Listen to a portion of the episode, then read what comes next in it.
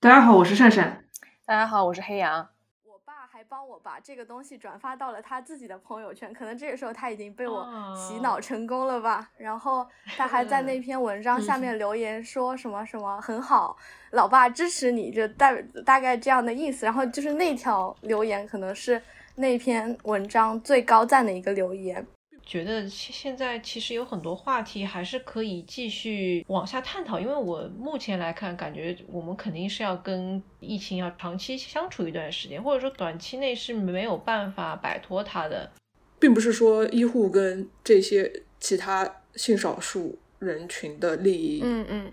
比较弱势群体的利益，他们是冲突的，但是常常我们会看到，就认为这这是两个利益上对立的群体。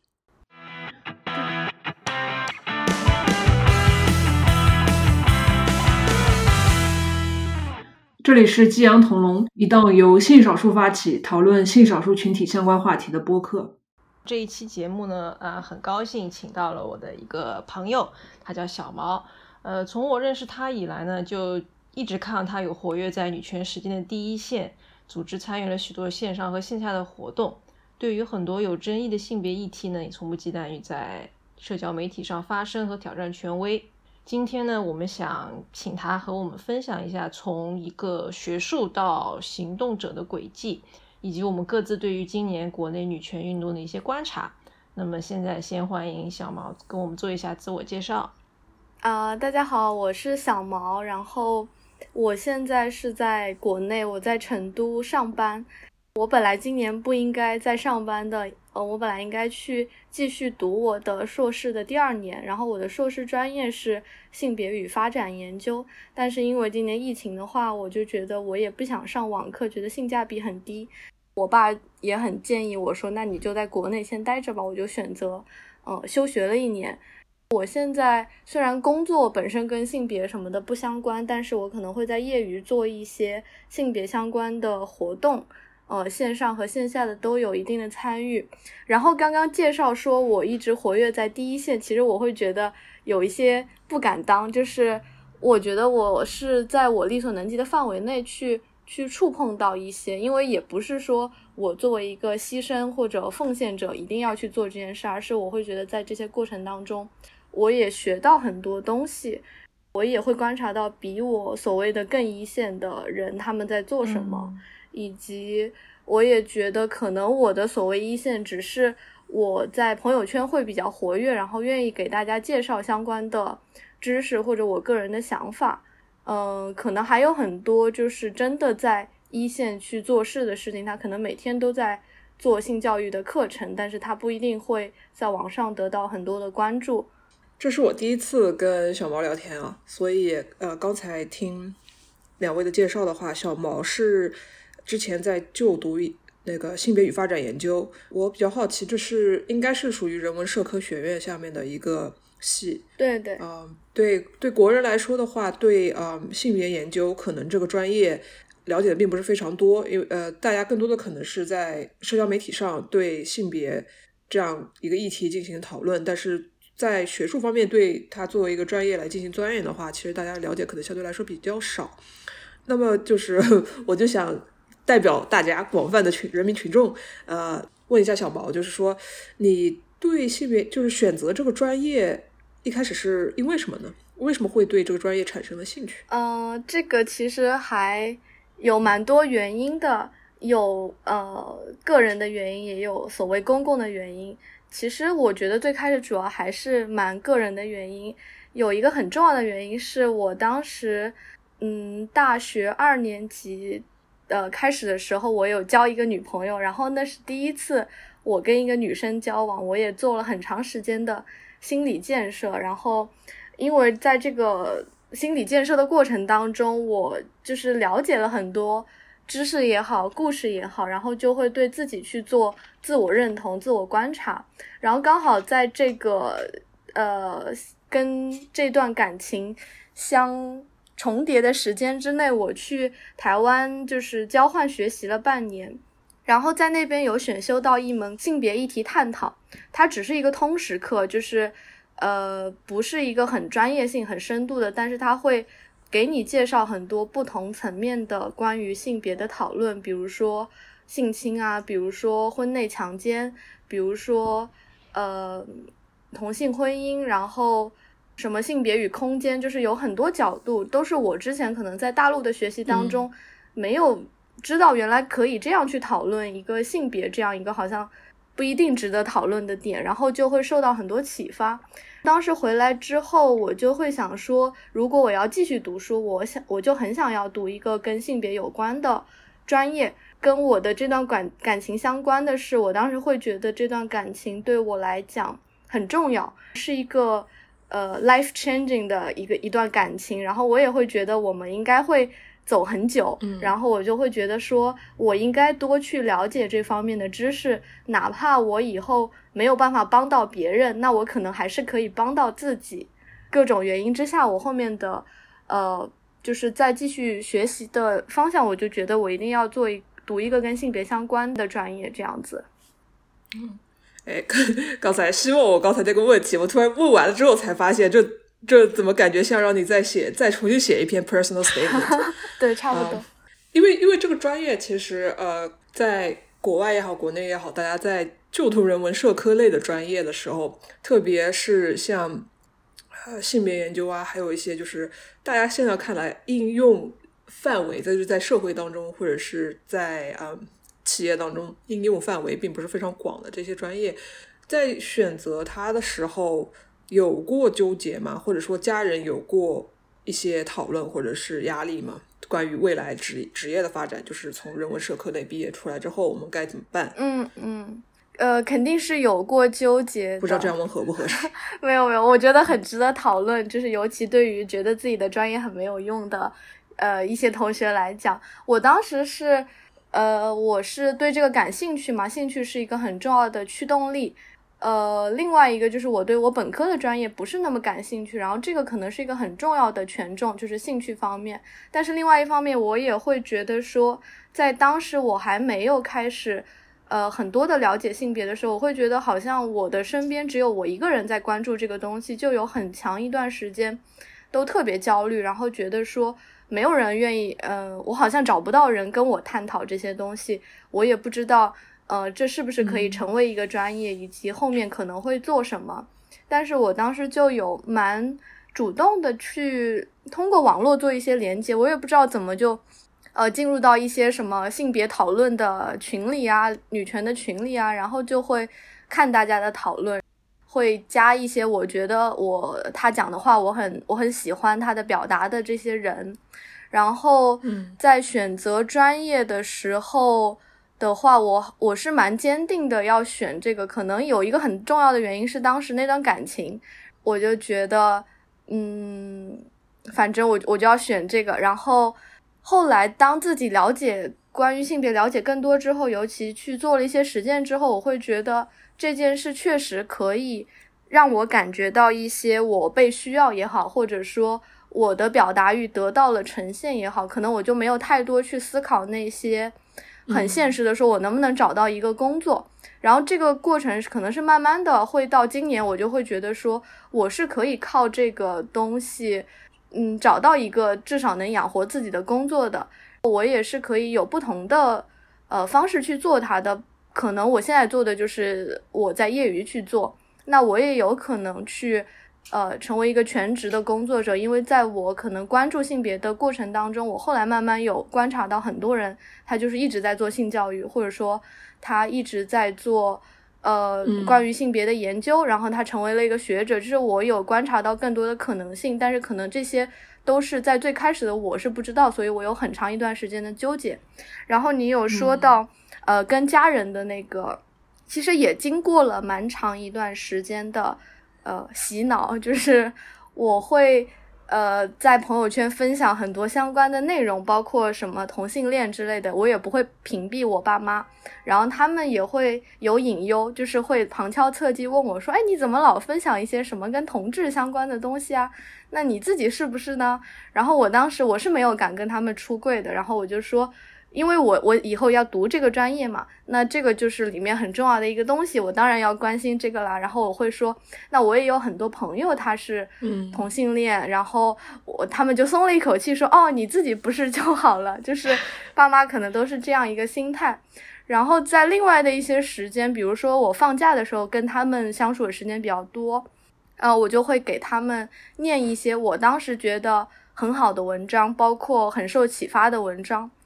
有很多是跟性别或者女权相关的，他们可能也不太知道这个文章到底在写什么，但是可能会隐约感觉到我对这个东西是蛮认真的。然后包括慢慢的，我会做一些事，我也会选择性的告诉他们，我认为在他们可以接受的范围内分享给他们。比如说，我有一直过去几年一直在做一个线上的那个儿童性教育的志愿老师，然后他们会。给你寄那种纪念品嘛，然后那个是线上的，所以我不在国内也可以做。然后他会寄纪念品，就问我要地址，我就给了我妈的地址。然后他收到这个东西也会觉得，呃，哎，这件事好像是对别人有帮助的，因为那个里面还会有小朋友写的信，可能写的内容是一样的，就是可能大家互相抄了一下，但是他也会觉得说，哎，这个东西好像是有意义的。然后包括我跟他们去分享一些。呃，社会问题，什么性骚扰的严重性啊，性侵的严重性啊，他们也会慢慢意识到，说好像这确实也值得关注。然后，反正现在我也会，嗯，告诉他们，比如说我给一些呃平台供稿是可以拿到稿费的，然后他们也觉得哦，也不用太担心，就是还是可以，并不是说我就我就误入了歧途，或者说养活不了自己啊什么的。就是会选择性的跟他们沟通，然后征得他们的信任啊，呃，同意这样子。刚才小毛在讲，就是家人有有的时候会为你担心，就是将来你的职业啊，包括一些就是你出柜啊、同性恋方面的纠结。我又想起我那个时候，特特别是职业发展那那个方面、专业方面，我那个时候念的是那个语言学，嗯，那种就是社会语言学。我我的父母。特别的担心，一开始的时候我说我要念社会语言学，因为我在念这个之前我念的是那个传播跟新闻，传播跟新闻他们还可以那个想象一下哦，你可能大概什么记者啊，就是这这种他们可以想象出来的职业，然后社会语言学他们就想，哎，你出来能干嘛？当时我跟他们非常坚定的说，我说我出来我我要当学者，我要从事研究，然后他们说哦，那你要你要从事研究啊？万万没有想到，我现在就成为了为资本家搬砖的一份子。但是无论怎么样的说，这其实也是给了国内也好，国外也好，正在读这方面专业的朋友们一个信心吧。其实将来这些毕业之后，其实还是有不错的发展前景的。嗯，我之前有一份那个实习是在一个呃做性教育的短视频平台，它本身也不是公益机构，它本身是一个商业背景的公司下面的一个。项目那样子，然后它它的内容就是去做性教育的这个这个项目，呃，性教育的短视频就是叫硬糖视频，然后它面向的受众也是年轻人，就是跟我们一样，可能呃受过相对好一点的教育，然后对这些话题感兴趣的，然后了解流行文化的这些，然后就是团队也是很年轻的人。当然，就是这样的平台在国内也不一定好做嘛。就是现在也慢慢有更多的就是关注性教育的平台来开始做，嗯，文章也好，视频也好，就是也会有竞争，它也不一定能够有多少的盈利。但是我会觉得以后可能会有更多这种可能性。嗯，你就是去做性别相关的，也不等于说你就呃没有办法去进入其他任何的职业。然后如果你是一个文字。工作比较密集的人，或者说你一直做的是这个类型的，那你可以去成为其他平台的写文章的人，然后它不一定是跟性别相关的，或者说你可以去做编辑，然后呃，如果是你会拍照，你可以去一些就是跟拍照相关的工作，或者说做一个自由的职业摄影师等等，就包括你刚刚讲人文社科可能很难找找工作，但是。可能大的这样一个人文社科范围内的工作都是可以去尝试的。嗯嗯，听众朋友如果想要考虑这个方向发展的话，又考感觉哎自己有这么个迷茫，或者是怎么跟家人来进行这些讨论的话，我觉得小毛其实刚才提供了很多呃不错的素材，大家可以那个借鉴一下。啊，哎，黑羊给我的 notes 上面写着性别研究的祛魅时间啊，这其实是我这个 section 的 这个一一个小标题。那么，那么我们来祛祛魅。嗯，呃，性别研究到底是？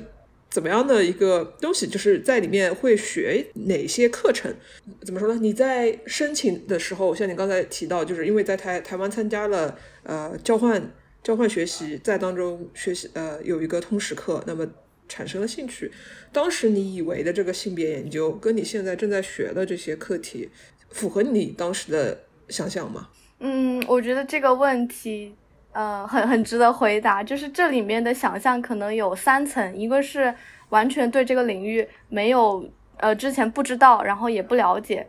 的人，他们的想象可能是更远一点的想象。就比如说我今年找工作的时候，我就是有人问说，啊，你这个专业是学什么的呢？那你是不是很懂什么跟男生谈恋爱呀？这种就是他会觉得好像是教你去找一个对象，然后或者说你的嗯。呃，对于性的体验也好，实践也好，是很有理论基础的。就是他可能会有这样一些误解，觉得我以后可能要去婚介所这样的单位工作。嗯，但是 我自己之前对这个专业是没有想象的，因为我不知道有这样一个专业，直到我真正的在台湾修到那个通识课，然后后来之后，我对他的想象。也没有太多的想象，但是我会直觉的知道说这个东西是吸引我的，然后去讨论相关的内容，也是让我觉得自己很有表达欲的抒发，然后也可以给到别人启发，包括从别人那里得到启发。但是我当时也只是有一个模糊的印象，觉得这个这个专业很吸引我。呃，真正去学了之后，会发现其实它比我想象的要广。我当时在台湾那边接收到的信息，主要是关于。呃，性少数运动他们好像做的很好，包括我去参加了那个同志游行，然后我会观察到说他们在性别多元这一方面是做的非常好的，他们会嗯尽力的兼顾到各个性少数的群体。但你真正去学性别研究的时候，他会在最开始给你一个大的框架，说可能嗯不同类型的性别议题我们都会研究到，可能不仅仅是性少数，不仅仅是。同志的这个权益问题，它也有可能是嗯集中在生理女性这一方面的，就是可能会有很多的性骚扰啊，然后呃嗯性侵害，LGBT 里面还有 T 嘛，就是 trans，然后跨性别人群，然后它可能会涉及到一些，包括它性别也不只是局限在这些跟性或者说跟性别完全相关的，它可以从政治经济的领域去批判现在的。晋升制度为什么女性的高管那么少？为什么女性的领导人这么少？那可能是因为我们的选拔机制有问题。那这个选拔机制怎么产生的？可能是跟我们认为什么是有价值的东西是相关的。我们会觉得去工厂工作、去外面打工是有价值的，在家里照顾孩子是没有价值的，或者说不应该得到钱的，就是女人天生该做的。那她就会去反思社会的这种分工。也会涉及到很多具体的案例，可能不同的国家发展程度不同的国家里面的案例都是非常不一样的。那些可能跟性别议题相关的群体，他们面临的情况都是呃很不同的，可能会有类似的地方，但是也会有很多不同。包括性别也可以去跟其他的一些社会的划分标准，比如说呃人种，比如说你是不是原住民，你是不是。呃，中产阶级，然后你的年龄、宗教信仰等等，都是可以去交叠起来去讨论的。就是真正去学习之后，你会发现它不是一个特别小众的，它其实给你提供了一个认识世界的几乎所有事情的一个角度。嗯，这个角度，反正对我个人来讲，我觉得是很很受用的，很有帮助的。现在我对他就没有想象了，我只知道他有很多的 paper 要读，就是跟其他的可能人文社科的专业是一样的，就是反正上课之前就反正经常读不完这样子。希望希望听了这个介绍之后啊，听众朋友对这个专业就是有更多的了解。其实我个人蛮期待有更多的嗯朋友会选择这么个专业，或者说从广泛的人文社科的意义上来说的话，加入这个大坑的 巨坑。对我，其实我的观察是因为我会，呃，依然像最开始对性别感兴趣的时候一样，去就是伸出我的很多触角去看不同的群里面在讨论什么，然后不同的人在做什么，然后我其实会，呃，在我的微信上有集结很多对性别感兴趣或者说正在学习性别研究的人，这个可能也是我的一个安全区吧。然后我是会。知道有很多人愿意以后继续，呃，以后选择这个专业作为自己未来的学习方向，然后也有正在读的。可能我会有一些群，大家就叫做什么性别性别研究，什么学习，呃，什么海内海外群，这个就大家都是在读相关的，然后可能都是有几百人的群。就是我并不觉得，嗯，他他还是很小众，他可能比我可能三四年前知道的要。更受大家的关注，有更多人愿意去了解它了。嗯嗯，哎呀，听完就特别想去读书，去完了这个性别研究的各种迷思，我觉得就可以顺势移到我觉得特别应该讲的，而且也是很希望能够讲的比较深入的一个话题，就是前面也介绍，当然小毛就很谦虚的说，我并。不是第一线，但但是就我自己对小毛的观察，我觉得就是小毛在我自己的这这个 range 里面已经算第一线了，而且就是前面也有说很勇敢的，就不会像我这种人，有时候发发东西要屏蔽我爸妈，屏蔽某一些我觉得并不是很安全的人。具体到也不管第几线，就是一些行动的话，你有没有一个？你觉得可以分享给大家的一个时间线，就比方说一开始是因为台湾的这段经历，然后到大陆了之后，有没有一个契机，或者说自己开始主动去寻找一些当地的组织，然后从这个开始就对整个国内的这么一些女权组织或者是其他的呃性别平等组织有了更深的了解，然后也开始。从一个可能比较外围的一个参与者，然后慢慢变成现在，我们之后也应该会提到小毛其实是不少组织的中间人物吧？我觉得，嗯，我当时本科毕业之后，我其实呃去北京的那个实习，它是跟性别有一定关系的。我是在一个公众号帮他们写稿子，然后他是关注呃电影跟性别的一个交叉的一个领域。就是它本身是一个电影号，但是它是带有性别，尤其是女性的视角去写稿子的。嗯，我刚刚前面有说到，我去 Become 去演那个《阴道之道》的话剧，其实可以算是我第一次去参加一个所谓的性别的行动。然后当时也是很巧合，是我在一个我之前也忘记什么群里，就是一个女权群里加到的小伙伴，他正好是 Become 的成员，然后他在帮忙。分享那个招募志愿者的链接，我就说哇，这个感觉很酷，或者说很有意思，呃，我也想报名。他就说，那我直接拉你去这个先现在报名的这个群里。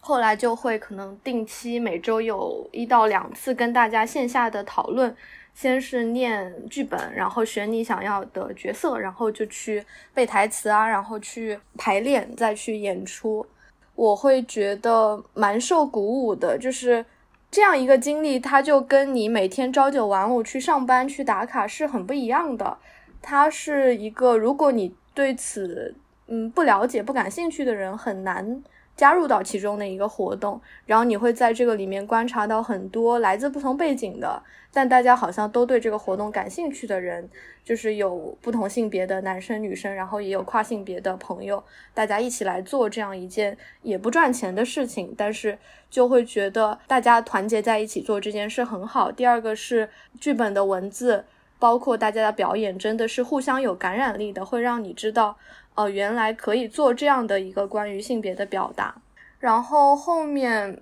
嗯，也是因为慢慢的接触这些朋友之后，我也会加他们的微信啊什么的。然后后来可能是一八年的时候，呃，刚刚说的那个演话剧都是一七年末尾的事情。然后一八年的时候，就是国内的这个 Me Too 运动比较比较火热，就有很多的嗯学生。年轻人大家自发的去给自己的学校去写公开信，说我建议我的母校去呃开一个反性骚扰的这个制度，然后要去给学生上课，给老师上课，然后有一个追责问责的制度，包括给受害者做心理建设等等，就是有一个公开建议性的模板。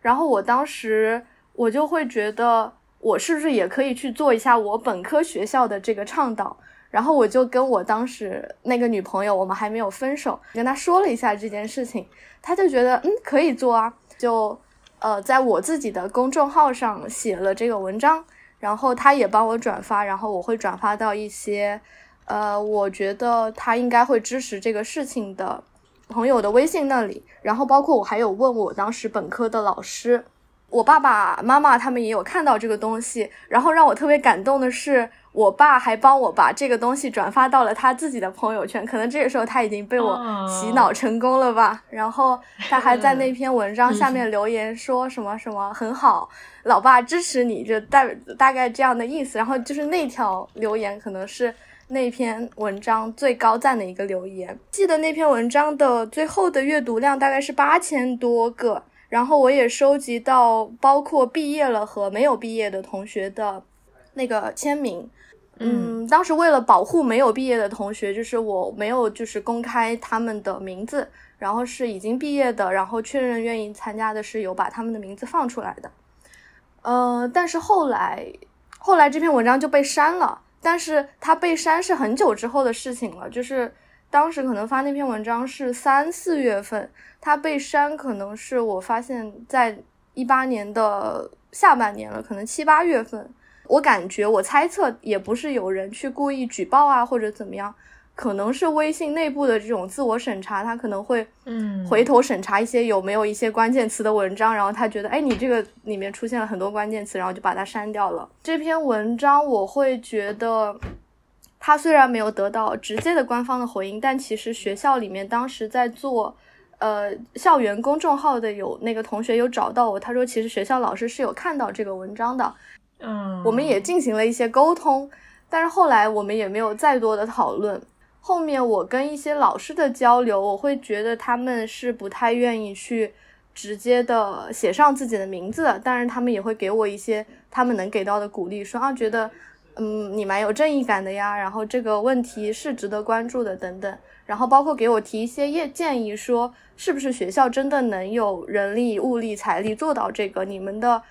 这个建议是不是可以再细化呀，或者有有有改善等等？反正我会觉得是有一定成果的，虽然没有得到官方的回复。嗯，然后后面就其实是我去嗯选专业，确定这个专业，其实就算开始学习这个专业。然后一八年下半年的话，我是觉得当时我已经拿到 offer 了，但我当时的状态不是很好，我就觉得我应该。先休息半年，然后就回来了，去我刚刚提到的那个印堂去实习了半年。就是后面的工作、学习也好，其实是跟性别有更紧密的联系的。嗯，然后就一直一直到现在，可能可能每一天的，不管是跟朋友的讨论，还是说接的兼职啊，或者说我自己发起的事情，都是跟性别有或多或少的关系的。嗯。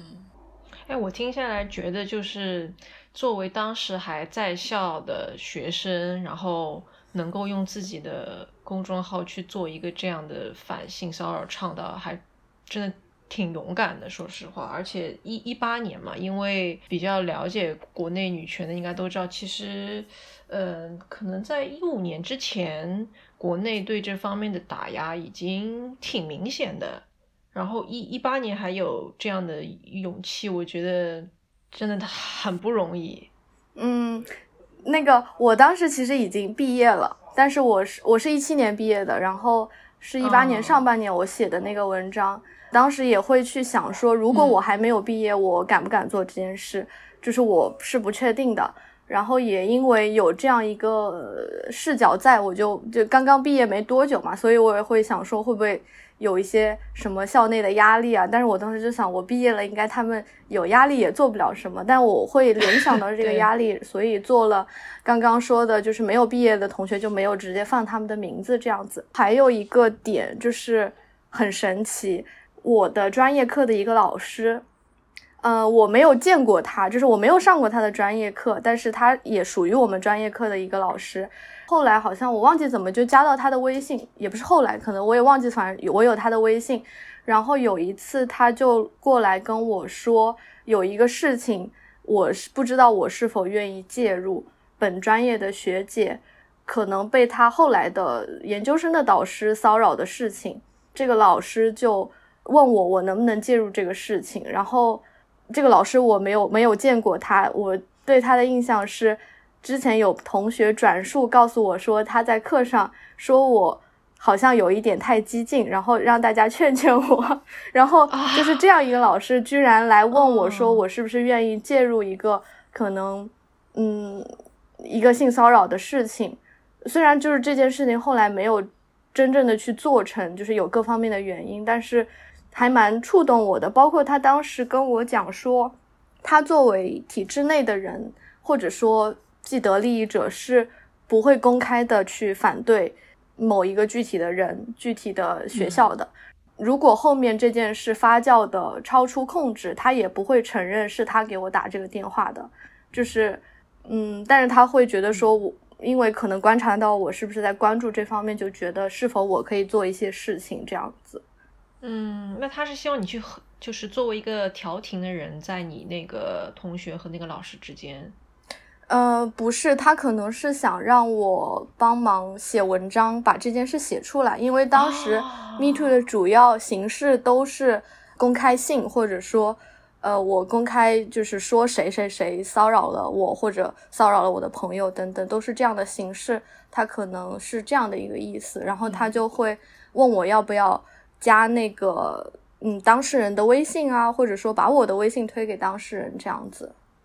因为刚才提到嘛，说那个那位那位老师他可能因为自己处在体制内，或者是作为体制的既得利益者，自己不会公开把这件事情给曝光，而把这个怎么说呢？这个这个责任，或者是这个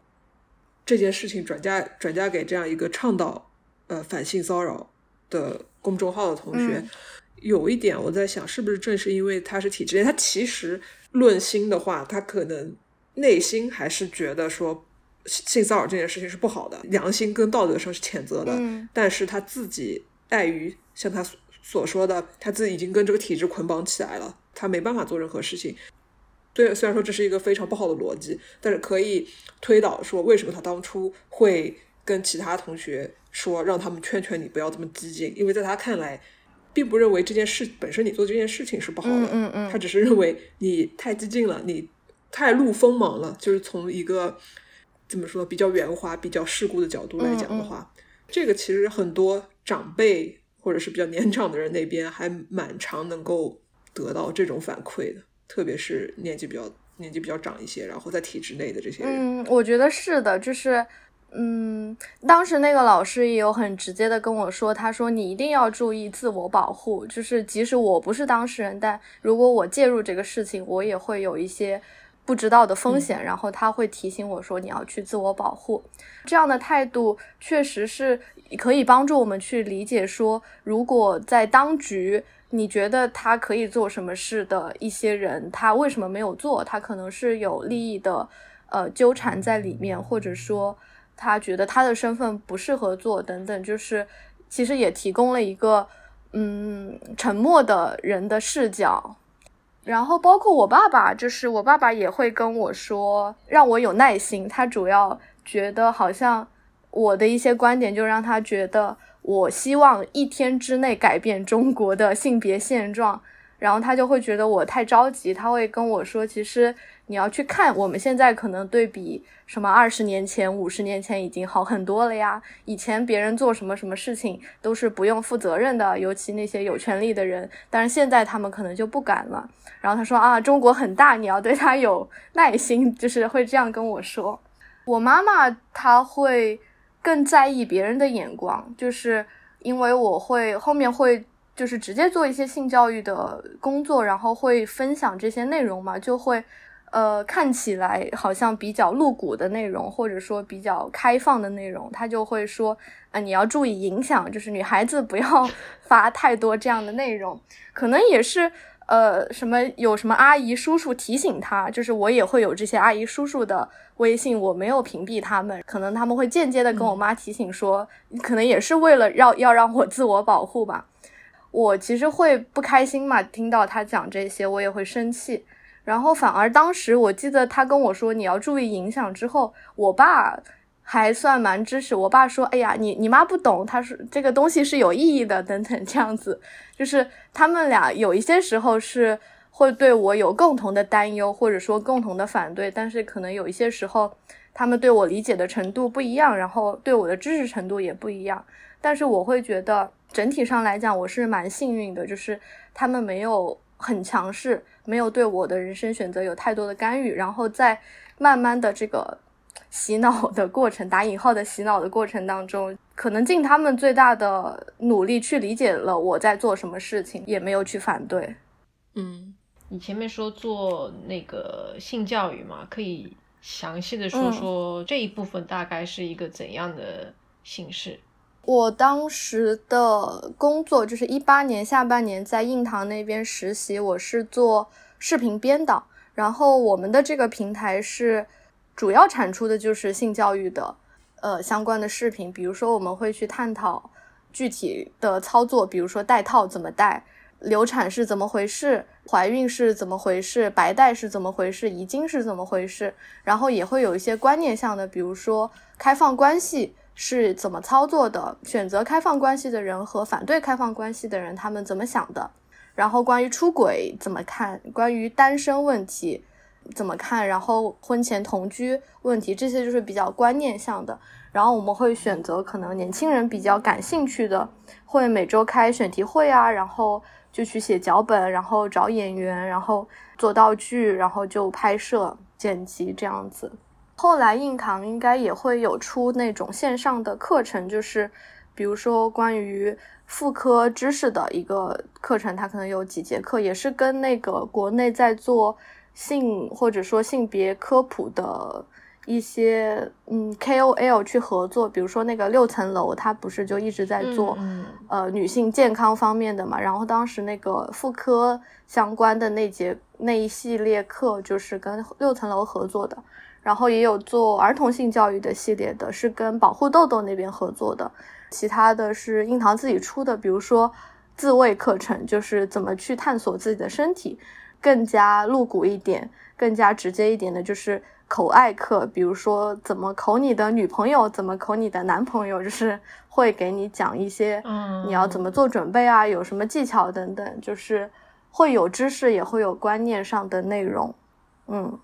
嗯。因为就我自己的观察，我觉得这几年好像做这方面的，呃，自媒体啊，或者是嗯更严肃一点的科普和那个女权倡导的自媒体，这都还真的越越来越多了。就嗯，都有点好奇，在这个情况下之后会有怎么样的一个细分？自己作为一个就是观察者。来讲还是挺好奇。那小毛，你觉得自己做这方面比较倾向于的哪个方向，或者是你已经有一个很想继续深挖下去的一个小的领域有吗？现在，其实我会感觉没有很具体的说我要去做反家暴啊，或者说我要去做呃性少数平权，就是不是很具体的。但是，嗯，我整体的感觉是说。这个工作就是性别方面的工作，虽然现在有越来越多的人关注和越来越多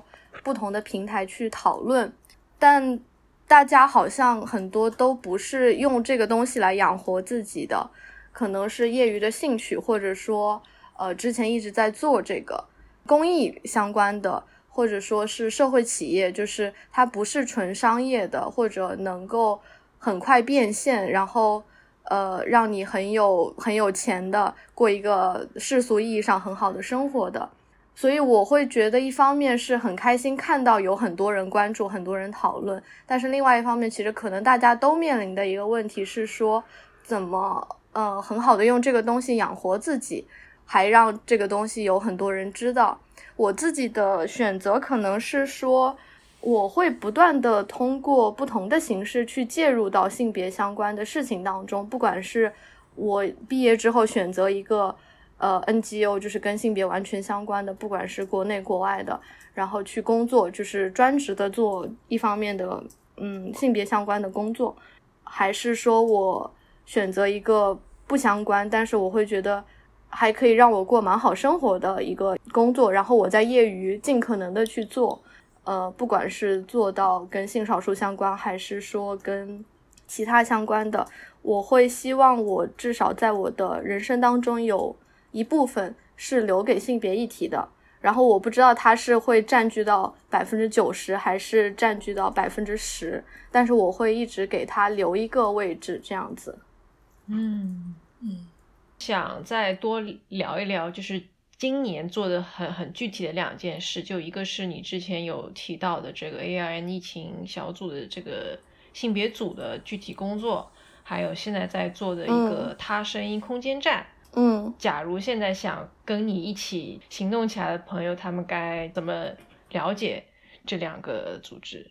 ？ARN 是一个关注疫情的小组，然后它会有很多不同的组别，比如说去。在最开始的时候，翻译国外关于疫情的报道，给国外的同学去提供国内疫情的消息，然后去有嗯直接的救援，也不是救援组，就是跟当地去帮他们联系物资、联系床位等等的这些很具体的工作。性别组是蛮后面才开始的，因为在最开始大家不太会觉得疫情是一个跟性别很相关的，但慢慢随着它。就是疫情的战线拉长，很多性别相关的问题会显示出来。比如说，大家可能讨论很多的一线人员，他们来月经怎么办？疫情当中家暴的情况是不是变多了？其实这些都是跟性别相关的。包括呃，疫情后面造成的它的二次、三次伤害，是不是对女性更严重？更多女性失业，更多女性被呃性剥削，用来。替换他在疫情当中可能要有一个地方住，他的房东可能就会说，那你要用你的身体来交换，就是这些都是可能性的。包括呃，疫情时间长了之后，大家都在家里都在线上去工作，造成的这种网络的使用率的升高，是不是可能造成这种对于儿童和未成年人他们这个使用网络之后会存在这种？呃，性剥削的可能性就是有人会通过他们的学习软件啊，或者一些 QQ 什么微信，就是去骚扰他们，甚至对他们产生真的伤害等等，去威胁他们等等，都是疫情可能的二次伤害。然后它跟性别是很广泛的相关的。然后我们当时这个小组就是去关注疫情可能影响到的性别的问题，会产出一些比较深度的文章。嗯，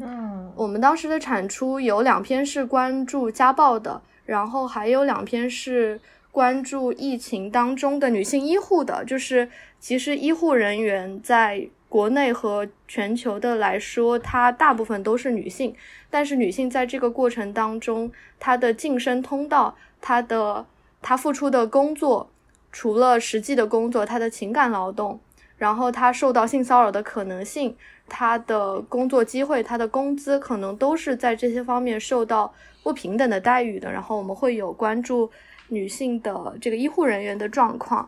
差不多是在 A2N 那边。然后我们也会有很多当时后来没有去写，但是有过讨论，比如说。在这个过程当中，因为交通的问题，那那些原本要使用激素去维持自己这个跨性别身份的这些人群，他们是不是也有断药的问题？然后包括疫情当中的孕产妇的问题，呃，如果妈妈感染了新冠，她会不会冒着生命危险去去生孩子？包括新冠，它可能有有有婴儿感染什么之类的。包括疫情当中那些可能没有人给他送药送菜的老人，里面性别的问题是什么样的，就是都有讨论过，但是不一定，呃，我们最后写出来，就是也要看大家，因为大家都是志愿工作，所以要看时间跟精力。然后这个主要是跟 A2N 那边做的事情，呃，他声音空间站也是这今年在线上，可能好像是四月份左右跟一群朋友一起做的。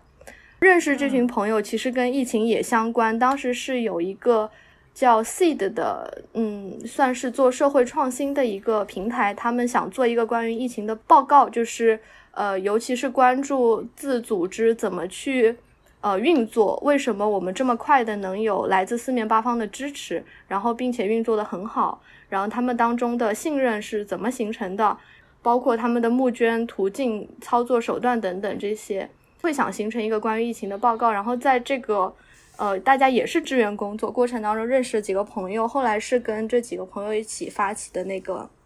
他声音空间站。发起之后，这个他其实就没有性别指代嘛，不是说男生或者女生或者跨性别的他，就是你只要对性别议题感兴趣，你都可以是这个他，然后来参加我们的活动。我们就是已经做过的活动是一个写作营，就是在疫情的期间，大家可能会有很多想法去表达。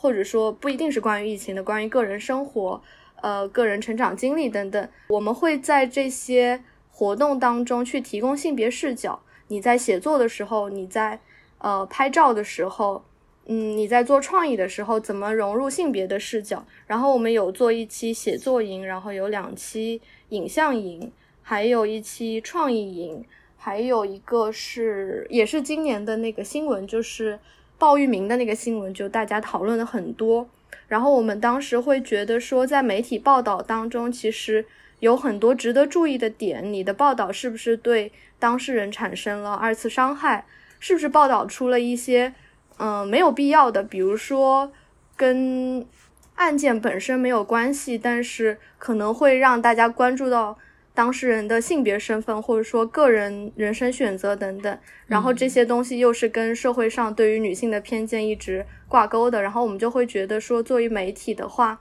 你应该是有一个性别方面的报道伦理的。我们就有邀请呃做媒体的，包括可能学新闻的学生来参与我们的这个活动，大家去做一个。呃，有性别视角的这种媒体的报道，然后也是有可能五节课的，跟大家一起去讨论学习这方面的内容。哇，我觉得这一期真的信息量特别大。特别是疫情，我觉得一下子暴露了挺多的。就我觉得现在其实有很多话题还是可以继续往下探讨，因为我目前来看，感觉我们肯定是要跟疫情要长期相处一段时间，或者说短期内是没有办法摆脱它的。那么像是，嗯，是的。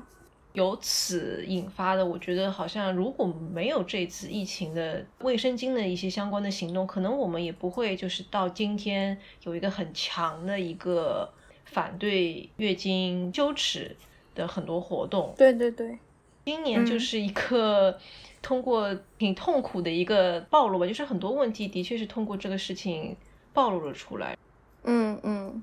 就不知道之后大家能不能通过这一些暴露再去想一些更多的花样出来，因为我觉得现在就是前面提到的很多，他切入的角度，还有就是我之前也没有想到跨性别他的药物在这个情况下该怎么办。嗯，女性的比较年长的人她在那个疫情期间吃饭的问题，其实我后来还想到一些护工，主要也是女性。那么他们可能在当时从自己的家乡回到一些一线大城市的这个过程中，他们可能会遇到什么样的困难？因为我家的那个钟点工，他是我感觉有被歧视的这么一点感觉，因为他们就会觉得，就钟点工肯定也是住的比较不太好的房间里面，那他可能不得不跟很多其他的嗯阿姨们一起住，那就就会有一些他的顾客就想，哎呀，你怎么会？跟那么多人挤在一起住，我不太放心你过来帮我这样。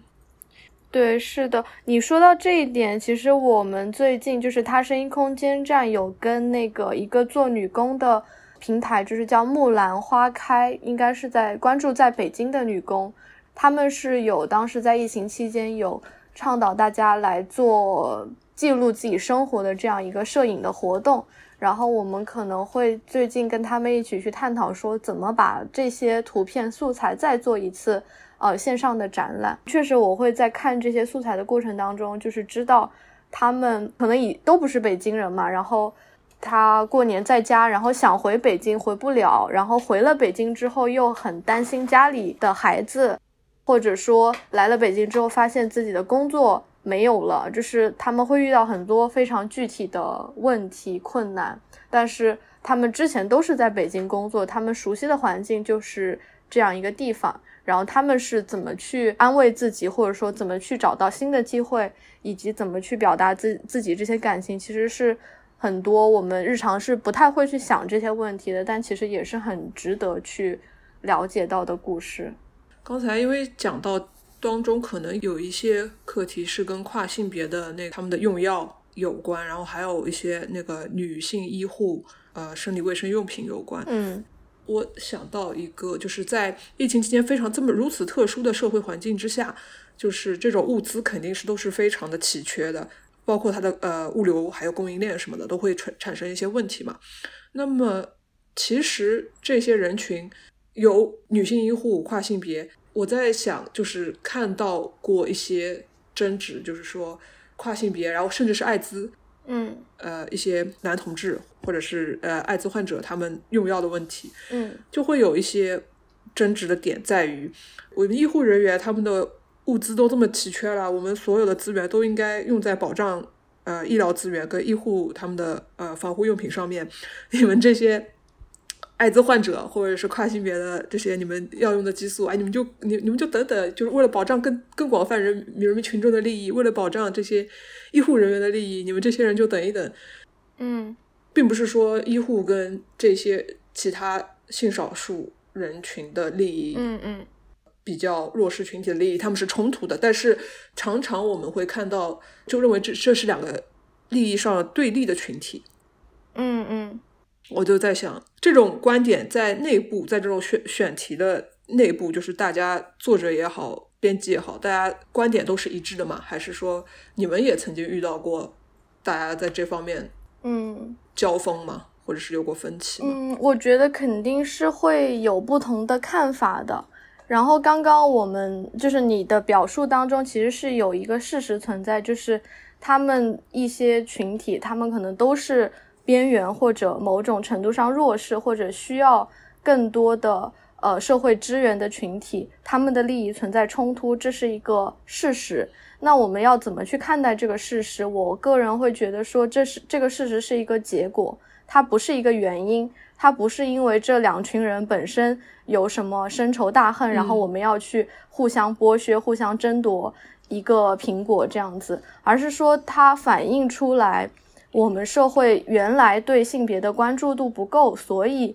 我们没有为这些潜在的冲突做好足够的准备，以至于弱势群体之间要去互相争夺仅有的那么一点资源。就是，嗯，它是一个结果，不是一个原因。更抽象一点来看，我会觉得我们可以探讨的是，呃，所谓的一个伦理上的问题，就是说，在一个危急的情况下，你要选择牺牲，呃，一个人还是？牺牲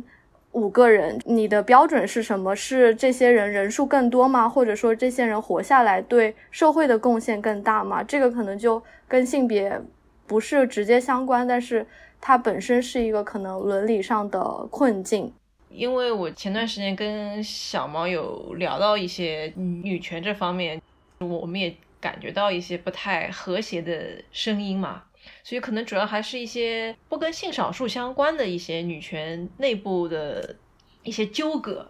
但我现在在一边说的时候，我就在想，这个事情是不是这一趴多多少少还是挺敏感的？就假如要敞开说的话，我觉得小博刚才已经把这个问题升华到了就是人类伦理的高度。这个我觉得其实从根本上来讲的话，你所有的问题你一升华就是上升高度，就到到那边的话，其实很多问题。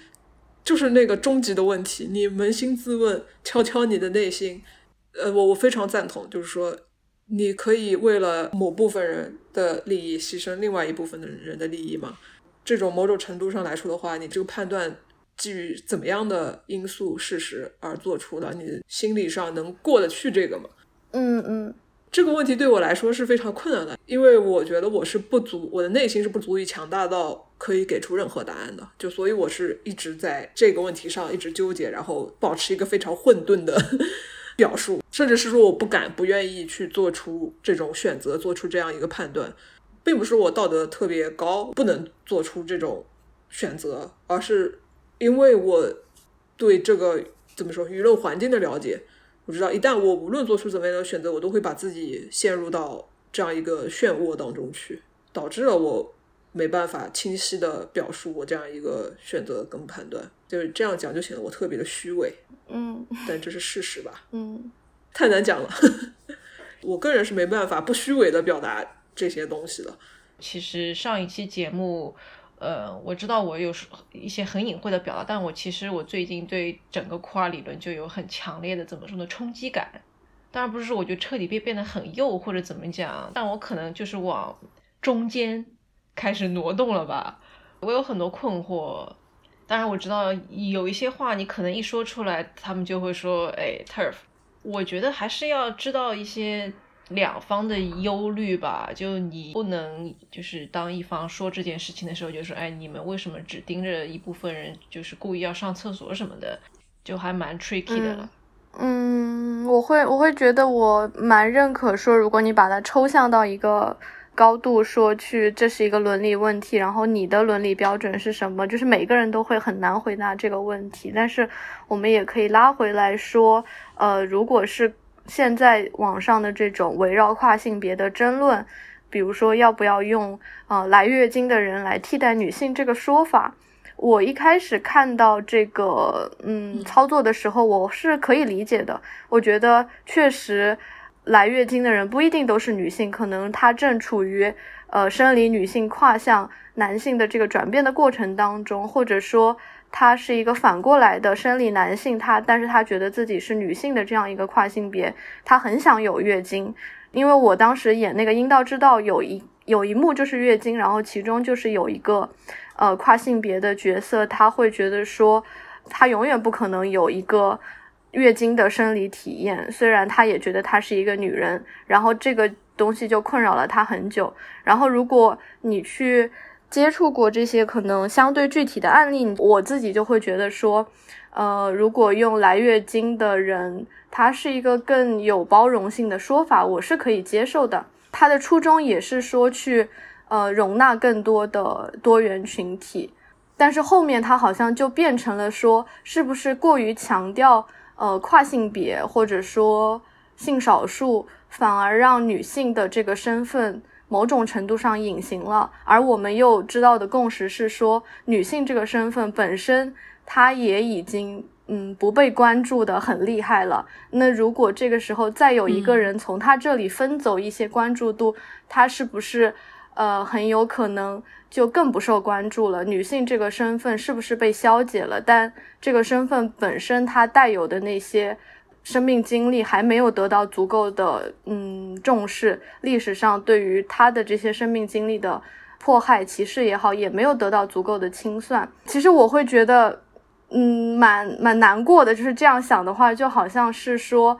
大家都是不容易的人，但是大家在互相为难，就又回到你刚才一一个苹果的比喻。嗯嗯嗯，对，就是我会想说，大家这个时候也许可以尝试去尽量寻求共识。那这个共识，一个是说，我们可以去知道说，我们用来月经的人称呼女性的初衷是什么样的。那这个初衷是可以接受的，是符合女权主义精神的，是符合。呃，平等精神的，我们也应该反思说，为什么男性的这样一个身份就不会受到这样的讨论或者说争议？他好像对这些东西全然的屏蔽了，或者说在讨论当中，在骂战当中全身而退了。为什么好像这个东西好像是跟男性不相关的，只是女性和其他的性少数、女性和其他性别之间产生的这种争论？男性能为这件事做什么？然后他们应该做什么？以及他们做的够不够？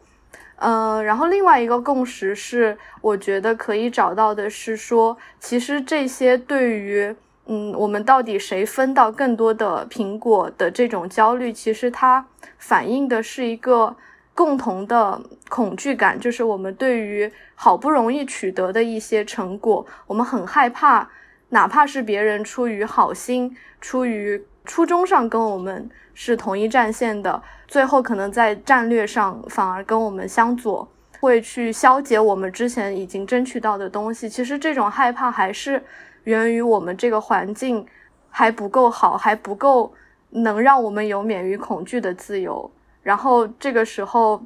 当你陷入到争论当中，你就很容易变成对呃对方的，或者说对一个很具体的个体的攻击。尽量把自己拉出来看一下，然后说我们的共识是什么。我也觉得在这样的讨论当中，我是呃觉得大家可以去持不同的看法，也不是最后要变成呃我们都说这个苹果该是谁的，而是说呃我们可以有不同的嗯观点，然后我也有足够的论据支撑我的观点，它是通顺的，它是。含有着人文主义的精神的，然后在我的论证当中，但是我的观点跟你是相左的，然后我觉得这样的讨论算是有有意义的，或者说有建设性的讨论，因为其实你去写论文什么的，就是有不同的观点，你找不同的论据来支撑，但是不要去做人身攻击，就是你你的论据不是人身攻击，人身攻击不是论据，有不同的观点是 OK 的，然后跳出来。观点讨论这一点，就是我们不是每个人都生活在学学院里面，不是去讨论一个问题，就是给出一个观点，写一篇微博，发一张图片就好的。你可能还是要在具体的时候，就是即使你是呃什么非常左派的女权主义者，然后你有一套很完善的理论支撑你去做事情，但是。现实永远不是理论可以涵盖的百分之百的。你可能遇到了一个人，然后他就会颠覆你在某一个议题上非常具体的观点，然后你可能变得跟自己之前完全不一样。那我会觉得，如果你在遇到具体的人的时候，你还是先可以把理论放到一边，把理论作为参考，然后你要去看这个人他的经历是什么，他为什么会形成他的观点。就如果大家都这样去看待对方，可能就会，呃，讨论就会更更好一点。现实意义，对对对。最终我们想要做的还是让这个现实世界变得更加怎么说，更加好吧。嗯嗯。其实刚才小毛讲的这一些，特别是说到我们的争论，我们的理论，并不是写几篇文章这种坐而论道就好了的。就让我想到我们上一期节目讲的“授人以鱼 不如授人以渔”，然后在河的河旁边谈论如何捕鱼这件事情。嗯，很多问题像刚才说的，动辄就要上升到非常高的高度，可能还是因为现在对于大部分来说，一个是他们的想象不够丰富，经经验不够丰富，还有一部分可能也是碍于现实的束缚吧。大家更多觉得自己能做的，可能就是坐而论道这件事情。嗯嗯，真的看了很多。争吵，然后就感觉没有办法团结在一起，还是要从一些小的地方去了解这个人到底在担心什么，他一些很具体的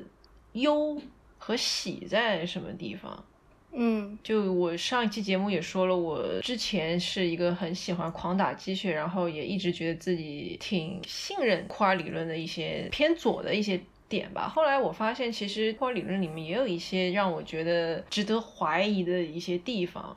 所以我嗯最近就变得特别的谨慎。嗯，当然不是说我现在就一头就要冲到 TERF 那那边去看看，哎，TERF 们到底在想什么？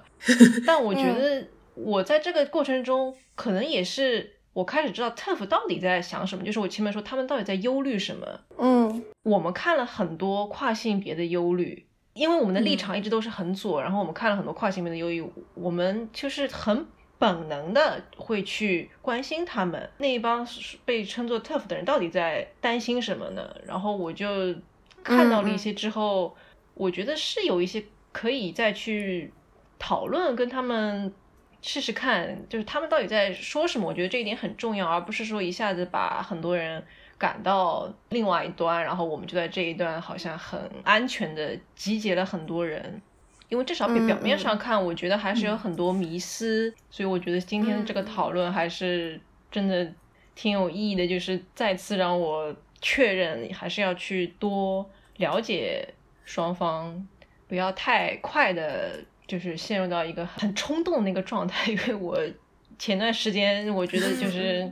因为一些社群具体的事情是有点冲动，就想举个例子，但是这个例子呢，就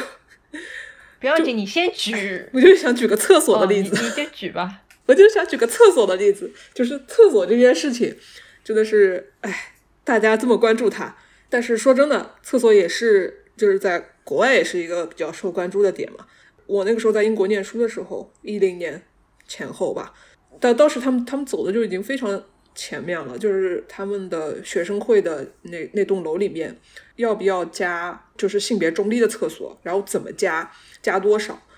或者说更加那个激进一点的想法，我是不是把男女厕所都取消，都变成性别中立的厕所？我记得那个时候就已经开始有类似的讨论，当然可能那个时候就没有没有就没有那么快的落地嘛。我记得我那个时候在学校的教学楼和学生会那边是没没有看到说就是性别中立或者什么，但是他有那个。叫什么？就是亲子，嗯，母婴室，对，或者残障的那种厕所，它它本身它其实是性别中立的嘛，就因为就是说白了，残疾人是不分性别的。哇，我觉得你刚刚说的这一点，真的一下子把我给点醒了。残疾人是没有性别的，就是这个事情。但是当时就是已经开始有，就是学校里面 LGBTQ 的组织。或者是性别的组织已经又开始发起这个话题，跟校校方也就进行一些讨论吧。到几年前，终于学校就是装了那个就是性别中立的厕所。大家的讨论都是有一个进程的，就并不是说你非常激进的 pro trans pro 个人选择的社团，你提出来了第一个想法。甚甚至不是方案，第一个想法，然后学校说哦，吭哧吭哧，好，我就把所有的厕所那个性别标志全部拿掉，或者怎么样，这这所有的讨论都是牵扯到了不同的声音、不同的派别、不同的人群，大家都是有一个聆听和讨论的过程的，到最后，比如说得出一个大家都能够接受的现阶段的方案，嗯，并不是说坐而论道这件事情不好。就是我们毕竟还是需要有人，就是在这方面，像小毛从事性别研究，还有从事这个专业研究方向的研究人员、学者，经常的要去看我们未来的方向是在哪里，我们可能的出路在哪里，就是或者深挖这样一个东西。但是更让我觉得说，我们现实生活当中，大家作为社会的一份子，或者作为自己这个群体的一份子。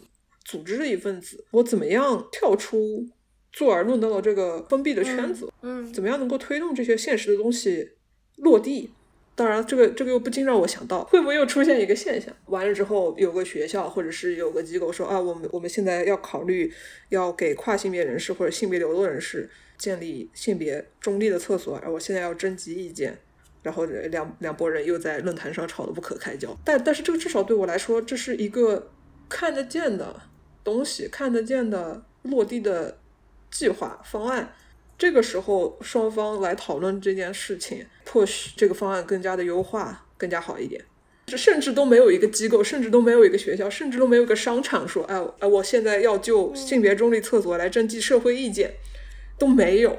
然后大家就在那边吵得不可开交，为什么呢？为一个抽象的东西。你刚刚说的这一段里面，它涉及了好多好多好多的东西。就是你讲的时候，我联想了很多。就是我想先肯定的两个点是：第一个，讨论肯定是有必要的，也是有意义的。然后第二个点是，他在讨论的过程当中产生针对，产生非常相左，甚至。很攻击对方的情况也一定是会出现的。我我并不觉得可能在西方或者说民主程度更高的地方，他们的讨论就一直是文明的，也不是这个样子。然后，嗯，就是会有这样一个过程。嗯，然后另外你再跳出来看，可能网络上这么讨论，可能是因为大家现实生活中太压抑了，或者说疫情把大家锁在家里面，没有地方发泄。这个可能是为什么网络参与度这么高可能的另外一个角度。然后你也有提到说阶段性的问题，就是可能其他的国家，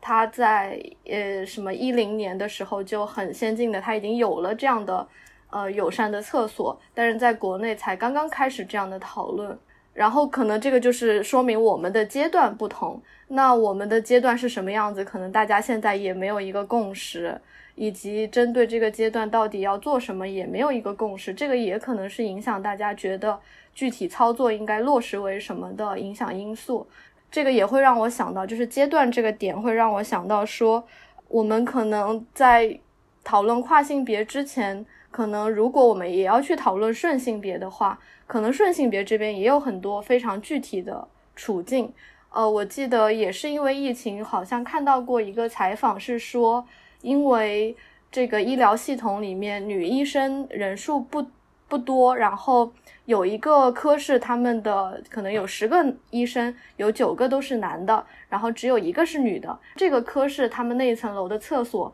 就是为只有男厕所没有女厕所，或者说它是一个性别中立的厕所，但是。因为我们现在很多男士的如厕习惯不好，那这个厕所就会让那个女医生去上的时候很不适应、很不舒服。那她也会出于这种不舒服去选择去上护士的厕所，因为可能现在呃也是一个结果性，就是护士是女生比较多，然后她就会去上护士的厕所。那她作为一个，她也不是跨性别人群，她也面临这样一个。厕所的选择，那她为什么会有这样一个困境？一个是因为嗯女医生不够多，那女医生不够多，可能又是一个社会性综合的结果。呃，男性为什么他们的如厕习惯不好，又是另外一个点，就是很多复杂的因素造成了他的这个处境。他可能身份上也没有性别上的非常综合的特殊性，他就是一个。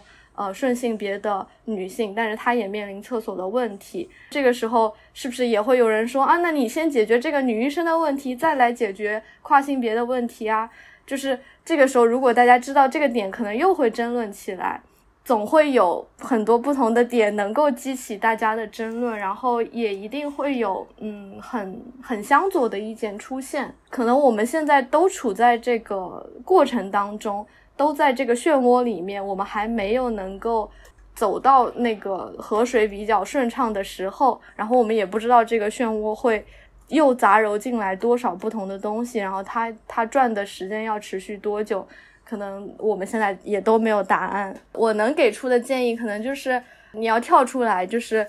如果你是一个女权主义者，你可能要在一些时候跳出这个身份；如果你是一个顺性别，你可能要在这个时候有一些时候跳出顺性别的身份；如果你是一个医生，那你有时候要去跳出你医生的身份，你去看一下护士的处境是什么样子。然后，如果你是一个不怎么用互联网的人，那你可能要有必要的时候看一下互联网上在讨论什么；或者，如果你是一个很深度参与互联网讨论的人，你有时候要跳出来说。为什么就是这么多人在吵架？就是可能大家对对自己做一个跳出来的这个提示，是在这个我们与漩涡共处的过程当中，比较能让自己舒心，然后也去获取其他更多可能性的一个办法吧。嗯，很感慨。既然不知道这个漩涡何时消失，我们就对要要练习，就就就学会与它共存一段时间。我觉得这一期好像是我们久违的，就是通过如此美好的嘉宾